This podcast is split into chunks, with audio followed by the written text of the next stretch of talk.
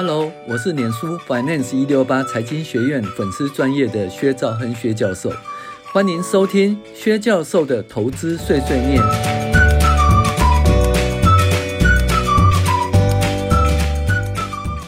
各位网友，大家好，我是薛兆亨薛教授。那我们今天讲开启心中无尽藏哦，第七第七课吧，哈。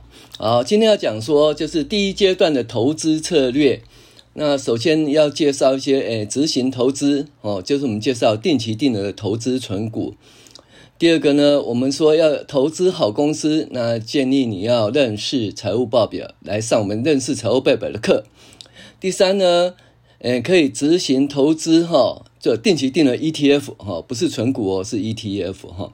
第四呢，我们介绍第一阶段投资必须学的基本知识。好。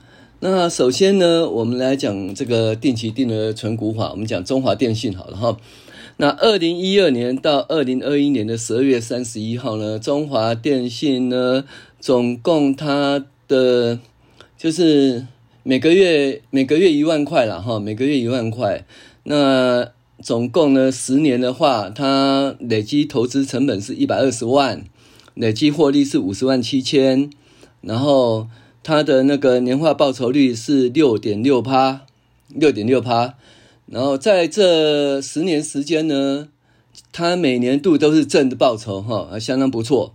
那变异系数是零点五一，意思就是说每赚一块钱哈，要分摊诶五毛一的风险，这是相当低哦，变异系数小于一，相当不错哈。所以中华电信定期定额是不错，那报酬率是百分之六点六哈，好。那有人讲说，那我不要存中华电信，我存那个金融股好了哈，存金融股。那兆丰金好了，兆丰金是大家都觉得不错的一档股票哈。那从二零一二年到二零二一年十年来呢，投入本金一百二十万，每个月就是每个月就一万块嘛哈，十年一百二十万啊，那。它的累积获利呢是一百零六万哦，所以它投入一百二十万，累积一百零六万哦。它年化报酬率是十一点五二哦，比中华电信强太多了。中华电信六点六而已哈。它变异系数呢是零点九，就是赚一块钱的盈余要诶要忍受哈这零点九元的这个变异然后零点九亿的变异的风险哈。好。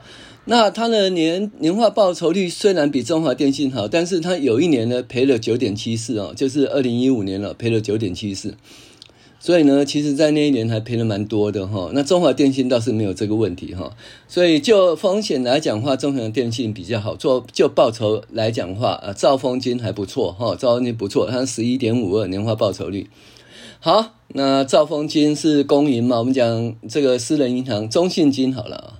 哦，中信金呢，它基本上呢，它也是十年来哈，诶，投入本金是一百二十万，那赚了多少？赚了一百零六万哈，那几几乎就跟兆丰金差不多一样了哈。那而且它年化报酬率十一点五二哦，好像跟兆丰金一样，可是它不如兆丰金了，为什么哈？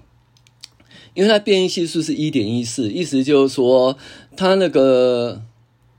每赚一块钱的盈余呢，要分摊一点一四元的风险哦。所以兆丰金是零点九多嘛，哈，所以它风险比较大。而且呢，这十年来呢，它呃，二零一五年它赔了多少？八点七五。那二零二零年赔了六点八五，所以它赔了，怎么讲？它。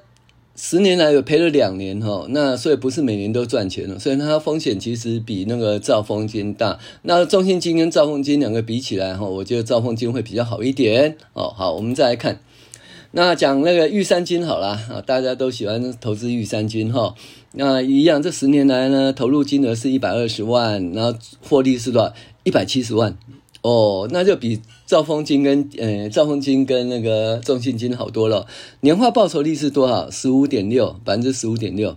然后呢，它的呃变异系数啊，零点七八，就是呃赚一块钱只要负担零点七八元的风险哈。那每年的报酬率呢？这十年每年报酬率都正的哈。所以玉山金呢是打赢这个打赢那个兆丰金跟中信金了哈。好。那我们不要讲金融股，我们讲亚尼好了。亚尼是一个很好的存股标的。那可是亚尼呢，在金融海啸前跟金融海啸后呢，那差很多哈。金融海啸前呢，二零零六年到二零零八年这一段时间呢，它投入了本金是两百五十二万哈，两百五十二万。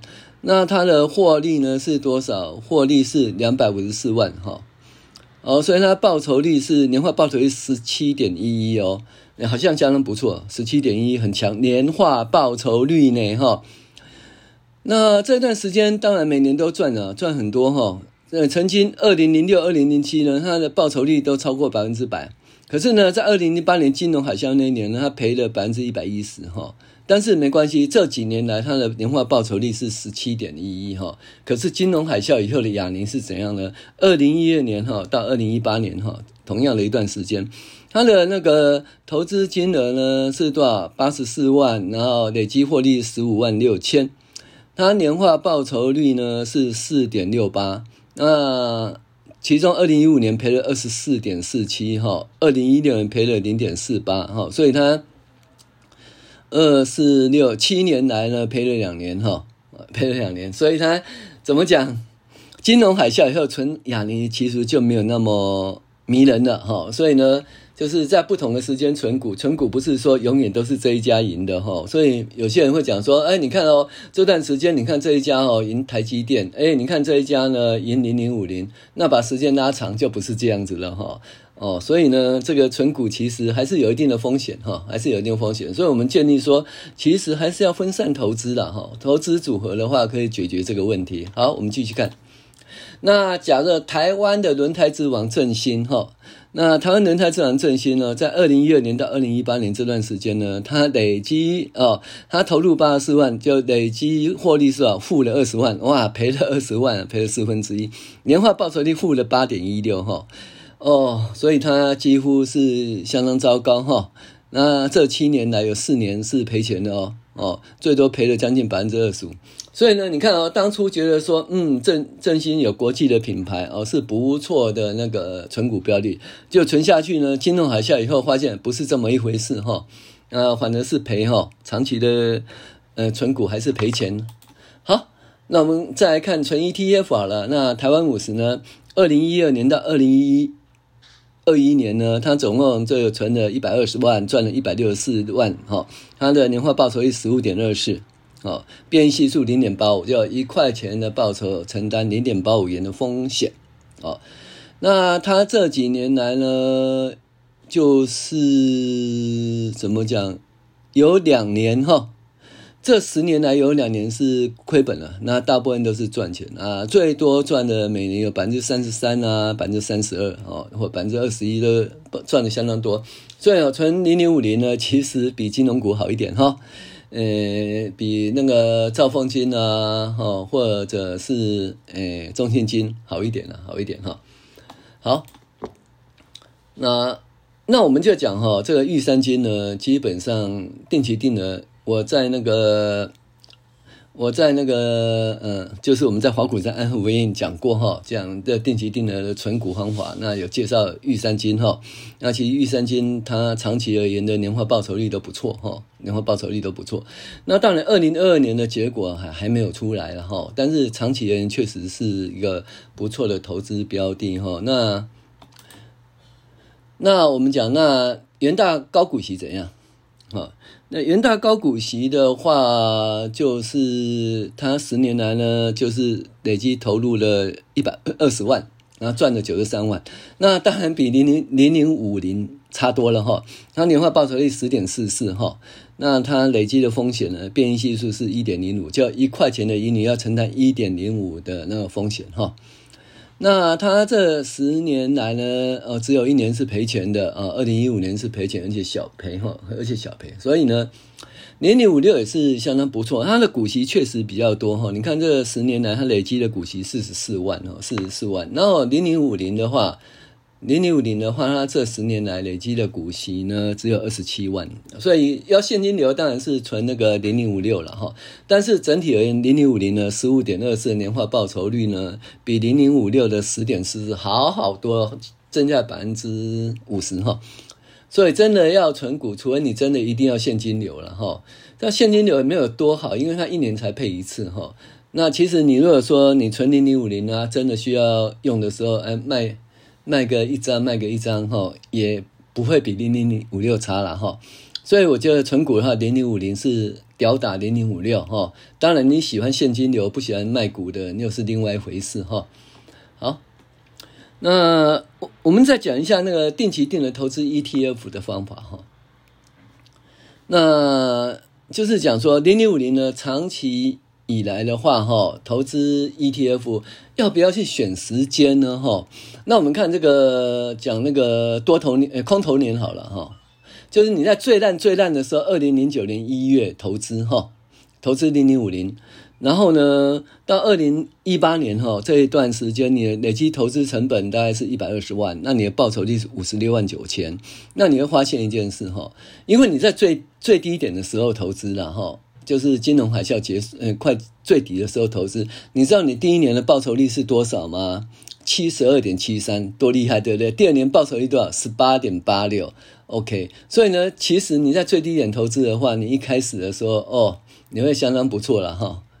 那累积的获利也一百二十万，获利五十六万九千哈，年化报酬率七点二哦，就是从二零零九年到二零一八年这十年来哈。可是呢，假如你是在怎么讲哈？